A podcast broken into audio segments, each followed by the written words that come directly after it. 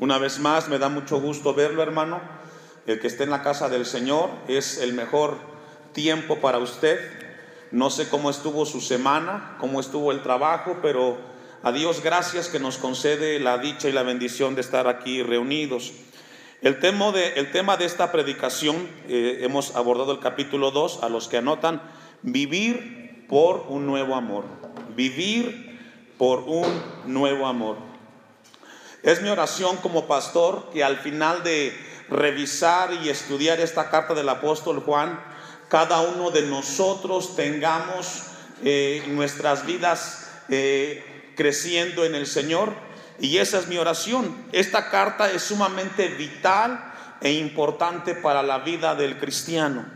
Muchas personas consideran que la primera epístola del apóstol Juan es básica. Regularmente cuando alguien se convierte, se les recomienda que eh, tomen lectura y que aborden el tema de esta primera carta del apóstol Juan. Y en un sentido es verdad esa parte. En el capítulo 5, en el versículo 13 de la, de la misma carta, ahí adelantito, dice eh, el apóstol Juan, primera de Juan 5:13, estas cosas os he escrito a vosotros que creéis en el nombre del Hijo de Dios, para que sepáis que tenéis que dice, vida eterna. Esta carta es crucial porque nos habla a nosotros a tener confianza en la vida eterna, la certeza de la vida eterna, cerca de Dios o separado de Dios, dice el apóstol Juan, y para que creáis en el nombre del Hijo de Dios. Es muy importante que podamos entender que la vida eterna conlleva una gran responsabilidad por parte del cristiano. Y esta epístola nos va a ayudar para darnos cuenta que podemos nosotros tener la certeza de saber si somos salvos o no somos salvos. Creo que todos los que nos reunimos en este lugar o se congregan en alguna iglesia, ellos desean tener la certeza de su salvación. Creo que nadie va a una iglesia a perder el tiempo.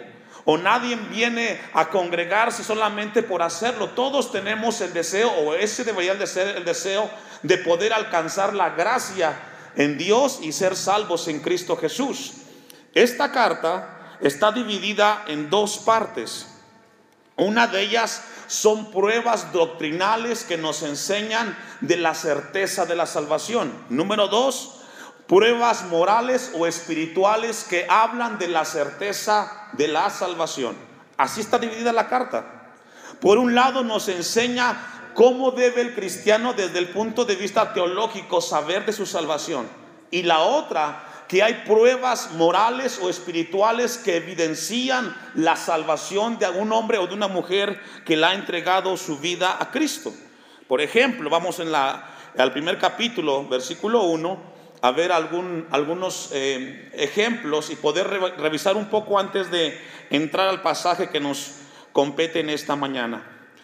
Primera de Juan 1.1 dice, lo que era desde el principio, lo que hemos oído, lo que hemos visto con nuestros ojos, lo que hemos contemplado y palparon nuestras manos tocante al verbo de vida, porque la vida fue manifestada y le hemos visto y testificamos y anunciamos la vida eterna, la cual estaba con el Padre y se nos manifestó.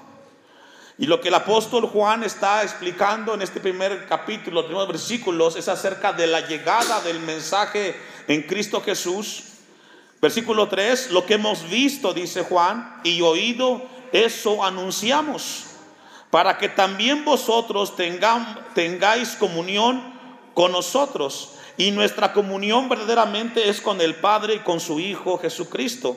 Una de las pruebas importantes es saber que el tener a Jesús nos lleva a tener una salvación y una salvación eterna. Ahora, uno de los puntos importantes que menciona el apóstol Juan, y esto es muy importante, que dentro de las pruebas espirituales que muestra un cristiano que es salvo, debe de haber o debe de ser acompañado por la obediencia a la palabra de Dios. Es decir, si una persona ha llegado a Cristo, debe demostrar en su vida con sus actos de que Jesús está en su corazón y es a través de la obediencia. En el capítulo 2, allá adelantito, versículo 3, encontramos que la obediencia tiene que ver con una prueba eh, certera de la salvación del cristiano. Dice versículo 3, y en esto sabemos que nosotros le conocemos. Si guardamos, ¿qué dice? En el tiempo del apóstol Juan existía un grupo conocido como grupo gnóstico. Y este grupo gnóstico, en el tiempo del apóstol Juan, eran griegos que se decían conocer a Dios a través de diferentes cosas. La creencia judía, este, griega, decía que conocer a Dios era no solo, era además del conocimiento, un conocimiento de una deidad.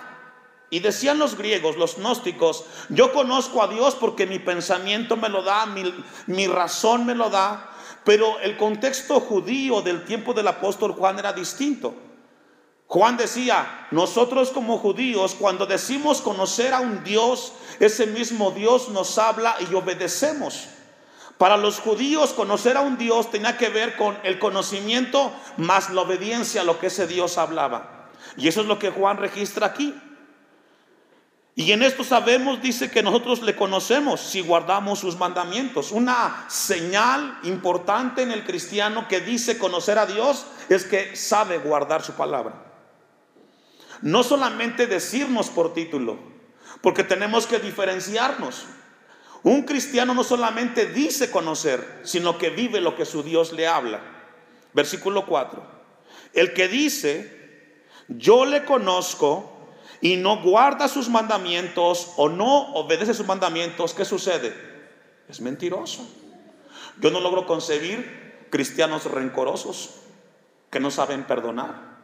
Es que me hizo, es que me ofendió, es que me insultó, es que habló a mis espaldas. Si tú eres un cristiano, la palabra enseña, Jesús mismo habló, que si viene tu hermano y te ofendiere, somos llamados a perdonar. ¿Hasta cuánto?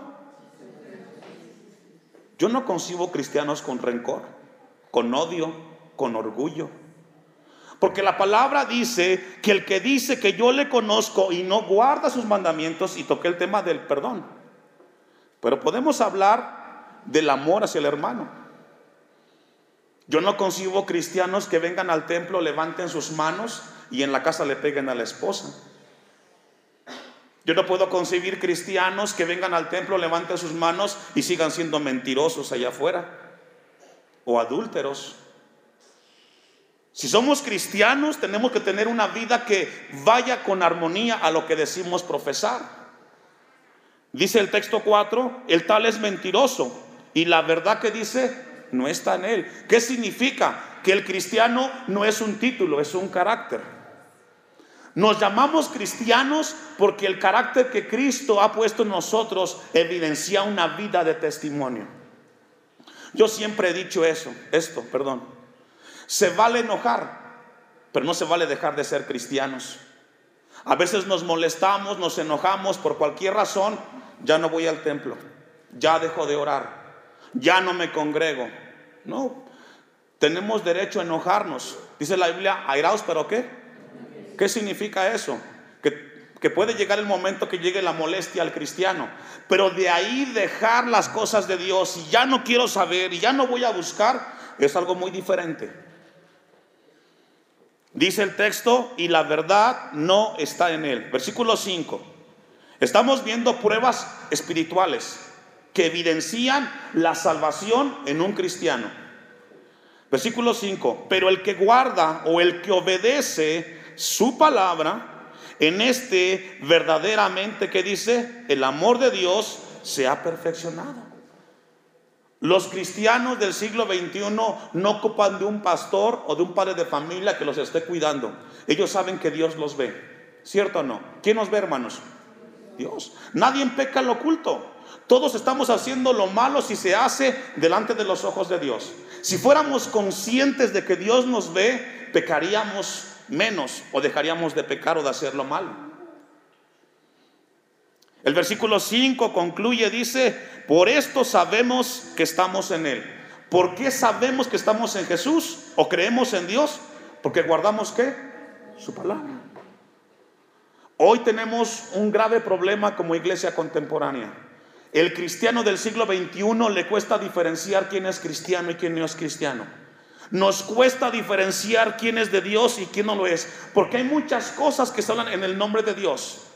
Predican en el nombre de Dios, cantan en el nombre de Dios, pero al revisar sus vidas nos damos cuenta que la vida no va de acuerdo a lo que Dios dice en su palabra.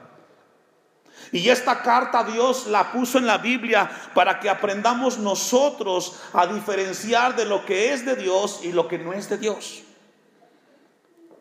El versículo 7, allí mismo, en el capítulo 2 de Juan, adelante, eh, bueno, es allí mismo, capítulo 2, versículo 7, hermanos, vamos a ir al pasaje entonces de esta mañana después de haber puesto esta base. Hermanos, algo muy importante, aquí le está hablando a quienes, a los cristianos. Si usted no es cristiano, difícilmente lo va a entender. Yo lo invito a que escuche, pero es un tema que concierne a los cristianos directamente. Hermanos, dice, no os escribo mandamiento nuevo, sino el mandamiento antiguo que habéis tenido desde el principio. Este mandamiento antiguo es la palabra que habéis oído. Encontramos que el apóstol Juan comienza a hablar de un mandamiento antiguo, de un, de un mandamiento que había estado desde anteriormente y que ese mandamiento dejaba una gran enseñanza para el pueblo de Israel. Y esto lo encontramos en dos pasajes de la Biblia. Vamos a ver a qué se refiere con el mandamiento que menciona el versículo 7. Dos citas, Levítico 19, 18 y Deuteronomio 6, 5. Levítico 19, 18 y Deuteronomio 6, 5.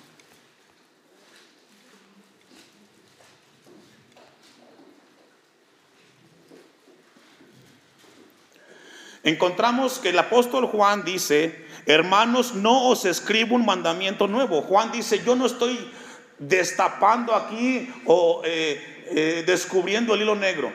No, yo no estoy sacando algo que Dios me reveló y que traigo algo diferente que nadie sabe, no. Dice Juan, no os escribo un mandamiento nuevo, sino el mandamiento antiguo que habéis tenido desde el principio. No perdamos de vista que inicialmente dice hermanos. ¿A quién le habla? A los cristianos. Seguramente en el tiempo de Juan estos cristianos judíos conocían este mandamiento que vamos a leer. Ellos ya sabían de esto.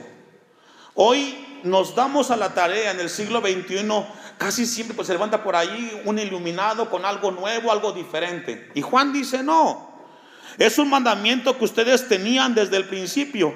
Y este mandamiento antiguo es la palabra que, que habéis oído. ¿Qué dice, hermanos? Desde el principio. Y entonces lo encontramos en Levítico 19, 18. No te vengarás, ni guardarás rencor a los hijos de tu pueblo. Pregunta, ¿a quién les está hablando aquí? A Israel, ¿cierto? Le está hablando a Israel como pueblo. Dios es el, el, Dios del pueblo de Israel en este pasaje y le está diciendo, no te qué. Y Dios nos recuerda esta mañana a qué? A no pero dice, pero tristemente hay cristianos que dicen, me la va a pagar. Me la hizo y va a ser doble. No, no, no. Si somos cristianos, no somos llamados a tomar en nuestras manos la justicia. Porque ¿de quién es? De Dios.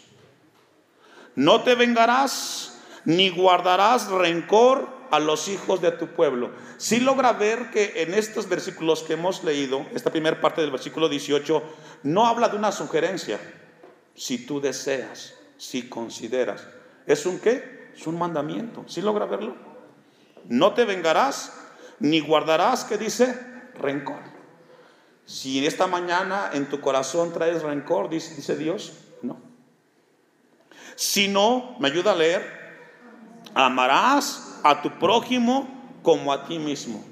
Si logra ver que desde el Antiguo Testamento, en Levítico, el mismo Dios creador resalta que el amor debe de ser la motivación primaria en su pueblo. Si logra ver que el amor es sumamente importante para la conducta del pueblo de Dios. Y cuando hablamos del amor, hablamos de la motivación desinteresada para hacer las cosas que Dios nos pide.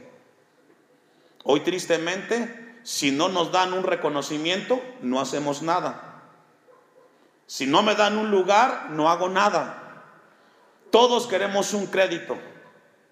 cuando la Biblia dice que tiene que ser por amor. Dice el texto, sino amarás a tu prójimo, a tu prójimo como a ti mismo. Y dice, yo Jehová. Yo el mismo Dios he dicho estas palabras al pueblo de Israel que tú debes de amar a tu prójimo de una manera elevada. Debes de amarlo como a ti mismo. Y el prójimo puede ser desde tu esposa, tu esposo, tu suegra. ¿Cuántos aman a, su suegra? ¿Sí? ¿Seguros? Porque tristemente hay cristianos que no les cae bien su suegra. A su suegro, aman a sus suegros, sus cuñados, sus cuñadas, sus vecinos, son sus prójimos. Dice la Biblia, amarás a tu prójimo como a ti mismo. Y al final dice la Biblia, yo Jehová. Vamos a Deuteronomio 6:5. Esto es lo que Juan tiene en mente cuando escribe Primera de Juan 2:7. Dice Deuteronomio 6:5, y llamarás a Jehová tu Dios de todo tu corazón y de toda tu alma y con todas tus fuerzas. Si tú eres un cristiano, si tú eres parte del pueblo de Dios, eres llamado primero a amar a Dios y amar a tu prójimo como a ti mismo. Eso debe de ser una señal espiritual de que tú eres cristiano. ¿Entendió eso? Son señales espirituales y morales que distinguen a un cristiano, a una cristiana que ha nacido de Dios. Por eso el apóstol Juan en el versículo 7 que hemos leído, habla en relación a ese mandamiento antiguo, a ese principio, pero que habían olvidado los judíos del primer siglo y que Juan les dice, hay una novedad. Somos llamados a conducirnos por amor. Dice eh, Juan 2.7, sino el mandamiento antiguo que habéis tenido desde el principio. Ya lo acabamos de leer. Este mandamiento antiguo es la palabra que habéis oído que dice desde el principio. No hay nada nuevo. Lo que pasa es que habían dejado el pasaje. Yo le hago una pregunta a usted y yo que vivimos en el siglo XXI. ¿Por qué hay divisiones en las iglesias? Porque se levanta por ahí alguien que, alguien que se siente más inteligente que el otro y dice, vamos a hacer las cosas diferentes. ¿Sabe que eso es falta de amor?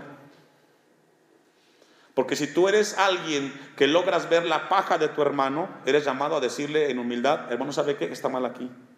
hay que corregir. Es muy importante, hermanos, el que podamos distinguir y que nuestra vida sea revisada a través de la palabra de nuestro Dios. Dice el versículo 7, vamos adelante al, al pasaje. Antes de leer el versículo 8, quiero leer un, par, un versículo más, Romanos 13, 8. Vamos a buscar esta cita. Juan sabía que el judaísmo tenía que ver con el amor como una motivación muy importante.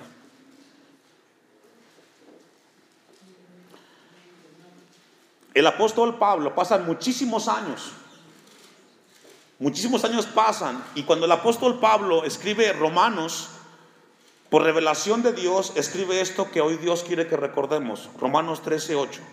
No debáis a nadie nada, sino el amaros unos a otros, porque el que ama al prójimo, ¿me ayuda a leer?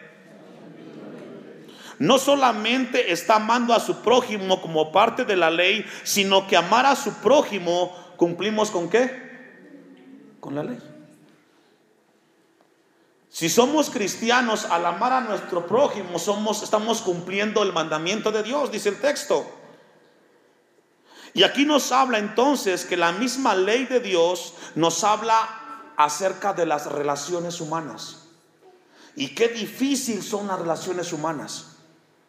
Porque hay tanta diferencia en los matrimonios. Cada quien tiene su punto de vista. Amor, yo quiero la cocina blanca. Yo la quiero roja, no blanca. Te dije que la pongas roja. Y luego están peleados porque uno la puso roja y otro blanca. Pero nos llama a amar a nuestro prójimo. Versículo 9. Porque no adulterarás, no matarás, no hurtarás, no dirás falso testimonio, no codiciarás. Y cualquier otro mandamiento en esta sentencia se resume ¿En qué? En amarás a tu prójimo. El decálogo de los diez mandamientos está dividido en dos. Del 1 al 5 te habla amar a Dios con todas tus fuerzas y te los explica. Y del 6 al 10 te habla en amar a tu prójimo como a ti mismo. Ahí resumimos la ley. Dice el versículo 9, amarás a tu prójimo como a ti mismo. Versículo 10, el amor no hace mal al prójimo. Así que el cumplimiento de la ley es que dice, hermanos, algo que debe de distinguir al cristiano es la motivación. Aquí la palabra amor es agapeo, que significa amor desinteresado. Es el amor que habla aquí. Un amor como el de Dios hacia nosotros, un amor desinteresado. Un amor que lo hago sin esperar nada a cambio. Hay un vínculo inseparable entre el amor de Dios que pide aquí y obediencia a Dios. Vamos entonces ahora sí al texto. Versículo 8 de Primera de Juan. Sin embargo, dice Juan, os escribo un mandamiento nuevo, que es verdadero en él y en vosotros, porque las tinieblas van pasando y la luz verdadera ya alumbra. Lo que Juan está hablando aquí cuando habla de un mandamiento nuevo, no es de que Juan esté escribiendo a una revelación nueva que Dios le dio ahí, sino que tiene que ver con la calidad y el carácter del mandamiento de Levítico y de Deuteronomio. Amar al prójimo y amar a Dios. Porque cuando Juan dice, escribo un mandamiento nuevo, habla cuando una persona viene a Cristo y a partir de ese momento, cuando alguien le entrega su vida a Cristo, Recuerde lo que dice Corintios, de modo que si alguien está en Cristo, nueva criatura es. En ese momento la Biblia nos llama a los nuevos nacidos en Dios a vivir una vida nueva en Dios y tiene que ver con una vida en la cual hay una motivación por el amor. Y es lo que está diciendo el versículo 8. Vamos a entenderlo un poco más. Vamos a Juan capítulo 13, versículo 1. La novedad del mandamiento nuevo que Juan menciona en la segunda en la primera carta en el capítulo 2 es acerca de esa frescura que produce hacer las cosas con el amor de Dios en el corazón del creyente. Dice Juan 13:1 y aquí es un momento que tiene Jesús con sus discípulos antes de la fiesta de la Pascua, sabiendo Jesús que su hora había llegado para que pasase de este mundo al Padre, como había amado a los suyos que estaban en el mundo, los amó, ¿qué dice hermanos? ¿Qué significa que Dios nos amó hasta el fin? ¿Qué significa que Dios, que, de que Jesús nos amó a nosotros, en ese momento a sus discípulos, y hoy Dios nos recuerda que Él nos amó hasta el fin? Nos habla de un amor de perfección divino.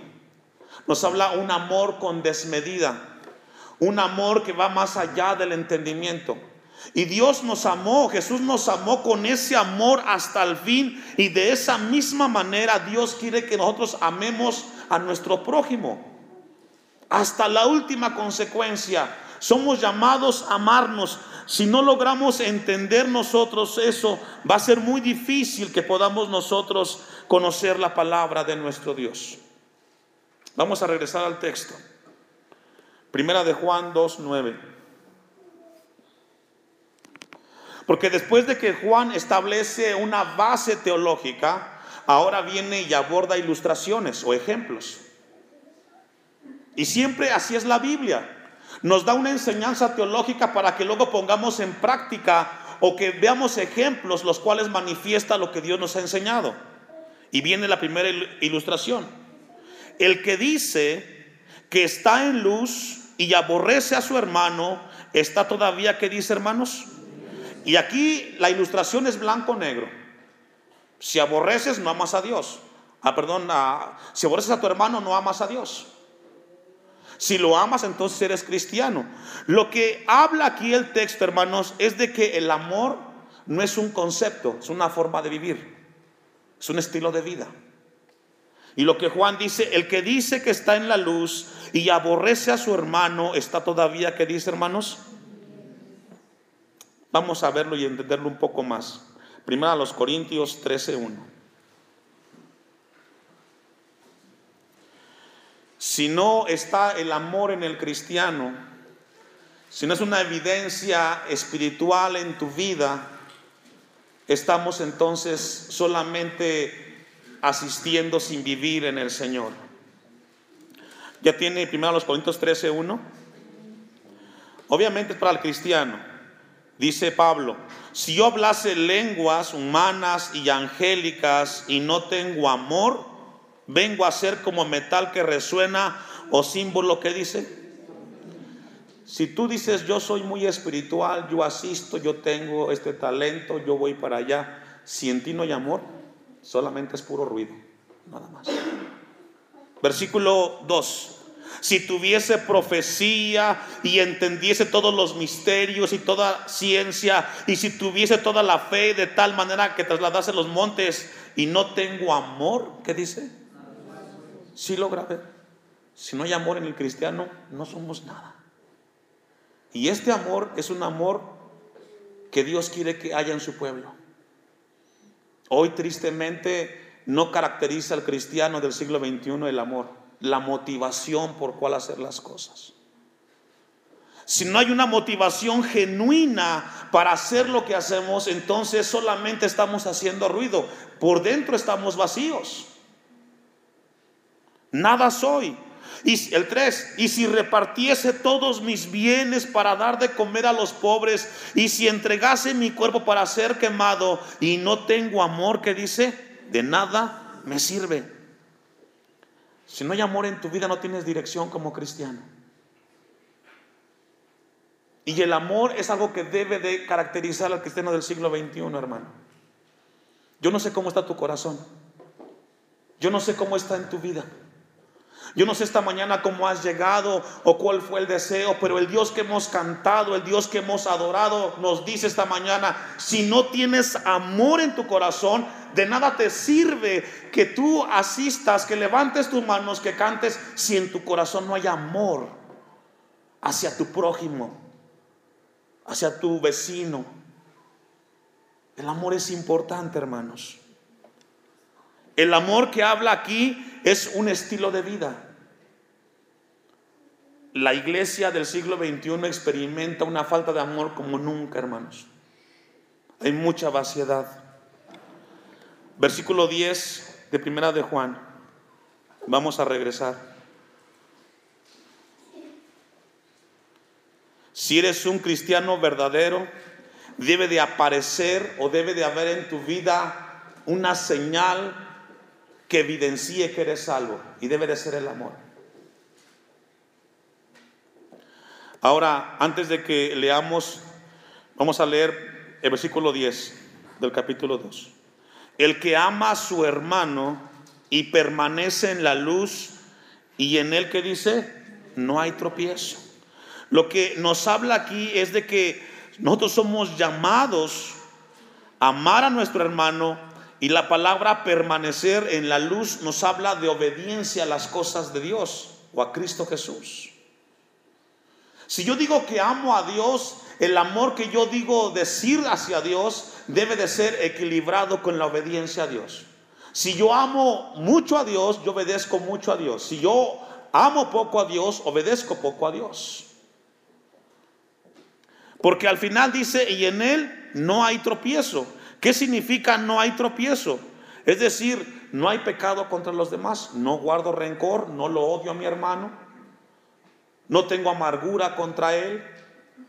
Yo no puedo tropezar si en mí existe el amor.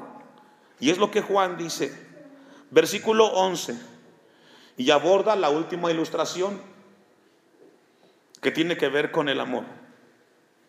Pero el que aborrece a su hermano está en tinieblas y anda en tinieblas y no sabe a dónde va porque las tinieblas que dice hermanos le han cegado. Si esta mañana tú eres uno de que tiene por ahí una situación con algún hermano, y ya mencioné ejemplos, puede ser desde tu esposa, esposo, hijos. Hay padres que tienen conflictos con sus hijos, no los pueden ver, no se hablan, están distanciados. Hoy Dios llama a que el amor debe estar sobre todas las cosas. Si en ti no hay eso, hermano, hoy Dios nos llama a que estemos a cuentas, a ponernos en paz. Yo creo que usted viene a la casa de Dios para que su vida crezca en Cristo Jesús. Y somos llamados a crecer en esas, cosas en el Señor. Vamos a ir concluyendo y vamos a entender un poco más el texto a Juan 13, versículo 4.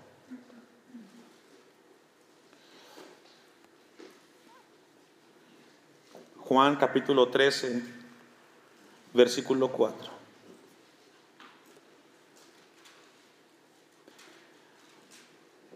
Y el pasaje aquí es un pasaje sumamente importante que Jesús tiene con sus discípulos. Juan tiene en mente en que no aborrezcamos a nuestros hermanos. Si los aborrecemos, estamos viviendo aún en tinieblas. Y aún Juan dice y no sabe a dónde va.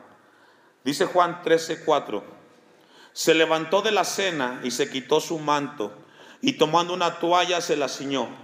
El contexto es de que Jesús va a tomar la cena con los discípulos y luego viene un momento dentro de ese mismo momento, valga la redundancia, en el cual Él se levanta, dice el versículo 4. Se pone una toalla en el hombro, luego puso agua en, en un lebrillo y comenzó a lavar los pies de los discípulos y a enjugarlos con la toalla con que estaba ceñido. Imagínese esa escena. Después de la cena, ahora Jesús toma una toalla y comienza a lavarle los pies a sus discípulos. Ellos no saben qué está pasando. Pero comienza Jesús a lavar los pies de los discípulos. Versículo 6, entonces vino Pedro, eh, vino a Simón Pedro y Pedro le dijo, Señor, ¿tú me lavas los pies? Respondiendo Jesús y le dijo, lo que ya lo que yo hago, tú no lo comprendes ahora, mas lo entenderás cuando dice, hermanos. En el tiempo de Jesús, lavar los pies tenía que ver con una ceremonia muy importante. Pero también lavar los pies tenía que ver con un amor muy grande para aquel que le lavaban los pies. Lavar los pies, hermanos, tiene que ver con una vida en la cual Jesús lava el corazón de una persona que se siente orgulloso, que se siente eh, con ambición y con codicia. Pedro no lo entendió, Pedro lo vio como algo literal, porque más adelante él lo entiende, que lo que Jesús quería era enseñarle a él a hacer las cosas con una motivación genuina. Versículo 7, el 8. Pedro le dijo, no me lavarás los pies jamás. Jesús le respondió, si no te lavare no tendrás parte conmigo. Le dijo Simón Pedro, Señor, no solo mis pies, sino también las manos y la cabeza. ¿Cuándo dijo esto Pedro? Cuando Jesús le dijo, si no te lavo los pies, no tienes parte conmigo. No eres parte de este reino. El 10, Jesús le dijo, el que está lavado no necesita sino lavarse los pies, pues está todo limpio y vosotros limpios estáis, que dice, aunque no, todos. Vamos al versículo 34, ahí mismo, ya al final. Juan 13:34. Un mandamiento nuevo os doy, dice Jesús a sus discípulos, que os améis unos a otros, como yo os he amado, que también que dice, os améis Ahora, el contexto de este pasaje que hemos leído, desde este versículo, ¿cuál es? Lavarle los pies a los discípulos. Es el contexto. Jesús dice que se amen unos con otros, como yo os he amado, que también os améis unos a otros. En esto conocerán todos que sois mis discípulos, si tuvieren amor, que dice, los unos con nosotros. Si algo debe de distinguir al cristiano hoy, hermanos, es un amor desmedido. El apóstol Juan lo escribió para los oyentes del primer siglo. En el siglo XXI Dios nos recuerda a nosotros. La motivación genuina de nuestros actos debe de ser un amor producido por Dios en cada corazón a través de Cristo Jesús. ¿Cómo haces las cosas? ¿Por qué haces las cosas? En esto conocerá la gente que somos discípulos de Jesús si nos amamos los unos por los otros. Y es ahí donde Dios quiere que, estemos. Vamos a concluir a regresar al texto versículo 11. Primera de Juan 2.11, para ir concluyendo. Pero el que aborrece a su hermano está en tinieblas. Y, y nos habla, hermanos, de un hecho completamente. Nos habla de un hecho. El que aborrece a su hermano está en tinieblas. Y anda en tinieblas. Y no sabe a dónde, ¿qué dice? Va. Hoy Dios nos, nos llama a que estemos a cuentas. Si tú has llegado a este lugar con rencor hacia tu hermano y quizás esa persona con la cual tú tienes rencor no está aquí, pero vive cerca de donde tú vives, Dios te dice, eso no es bueno para ti. No es parte del llamado de Dios. No debe de haber aborrecimiento en el cristiano. Debemos de estar en paz con todos. Concluye el texto, porque las tinieblas le han cegado, ¿qué dice? Los ojos. No logras verlo, pero tú no puedes vivir aborreciendo a tu hermano. Estemos en paz. Lo que Dios quiere es que en cada corazón del creyente haya paz con Dios y con su prójimo. Vamos a ponernos de pie.